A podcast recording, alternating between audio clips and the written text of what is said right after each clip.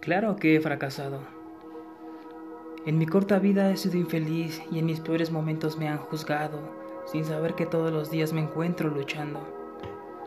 Le doy gracias a mi padre por los consejos que me hicieron reflexionar.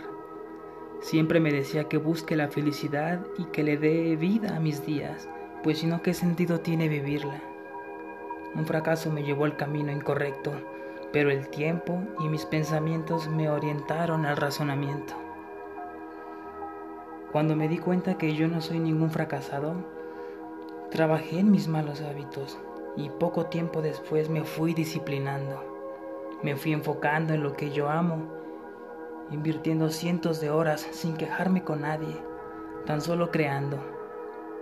Creando ese contenido con el único motivo de sentirme vivo. Unos le llamaron terquedad y yo lo llamaba esperanza. Había días donde no sabía lo que hacía, pero lo seguí intentando, aun cuando la ansiedad me amenazaba que no llegaría a ningún lado. Rechazado en todos lados por mis malos hábitos, cientos de tropiezos, yo estaba decepcionado. Cambié mi perspectiva y me enfoqué en lo que yo creía.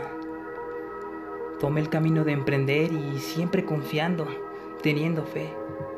No tenía otra opción y lo logré.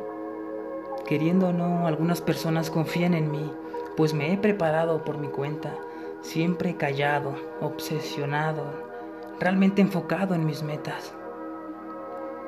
Para mí la vida es luchar por ser feliz, aprovechar el tiempo hoy para vivir mañana. No importa si tengo mucho o poco, si soy rico o pobre, lo importante para mí es cumplir mis sueños. Si no lo hago, me voy a sentir muy desdichado. Cuando grabo, me siento feliz. Me gusta gastar mi tiempo y no me importa recibir ni un peso. Basta con el agradecimiento. Eso me motiva para seguir.